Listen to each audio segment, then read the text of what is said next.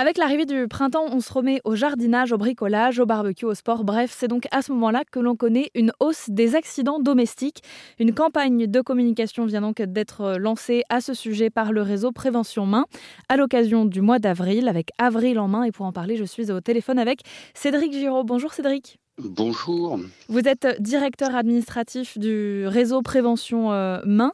Cette campagne, elle vise euh, à prévenir au lieu de guérir, c'est ça? Tout à fait, oui. C'est l'idée, c'est de sensibiliser un maximum de personnes euh, au risque euh, des accidents de la main. Alors comment ça, comment ça se concrétise? Comment euh, il va se passer ce mois? Eh c'est une première, hein, comme vous l'avez dit. donc, on n'a pas encore tous les éléments, mais globalement, il va y avoir une campagne d'information avec des affichages qu'on va essayer de faire le plus large possible.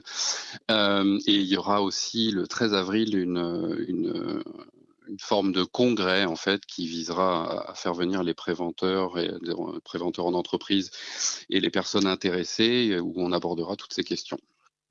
Cette idée de lancer pour la première fois un mois de la prévention, c'est parce que euh, le constat est que on, voit le nombre d'accidents euh, domestiques augmenter de plus en plus, c'est ça? On estime qu'il y a eu 32% euh, d'augmentation des accidents de la main en 20 ans. Alors, ça s'explique assez simplement, hein, c'est que depuis 20 ans, on a plus de temps libre, et plus de temps libre, c'est plus de temps dans le jardin, dans la maison, et que du coup, ça augmente la potentialité du nombre d'accidents. Et parce qu'on n'est pas assez euh, prévenu des risques, il y a ces accidents-là. Est-ce que le fait juste euh, peut-être simplement de prévenir, ça permettrait de réduire drastiquement ce chiffre? Le grand paradoxe, c'est que les mêmes personnes qui toute la semaine, euh, quand ils sont au travail, euh, je pense aux travailleurs manuels notamment, euh, portent des équipements personnels pour se protéger, notamment des gants, ben, les mêmes personnes le week-end, quand ils vont faire du jardinage ou du bricolage, ben, ils ne portent pas de gants, ou en tout cas les gants ne sont pas adaptés. Donc oui, on pense qu'il y a vraiment un, nombre certain d'accidents qui, ne devraient pas avoir lieu si les gens ne faisaient qu'appliquer les mêmes consignes qu'ils appliquent naturellement au travail. Et alors, est-ce qu'on voit peut-être un peu plus d'accidents au début du printemps parce que euh, on a été enfermé tout l'hiver et que ça y est, on peut enfin euh, s'exprimer, ou est-ce que c'est constant euh, mmh. tout l'été en fait? Non, non, c'est tout à fait, c'est tout à fait le cas. C'est au printemps que ça redémarre. il y a un pic d'accidents quand arrivent les beaux jours, puisque les gens reprennent les machines et que ce sont des, des outils qui sont parfaitement accidentogènes. Pourtant, il y a des modes d'emploi et j'imagine qu'il y a des préventions sur euh, l'utilisation de ces produits quand on les achète. Alors, les, magasins de bricolage euh, évitent de mettre trop en avant la dangerosité des outils qu'ils vendent. Donc, en fait, euh, non, c'est pas toujours marqué en gros. Euh, oui, il y a toujours des systèmes de sécurité, mais les, gens essayent de gagner du temps ou ils font pas attention.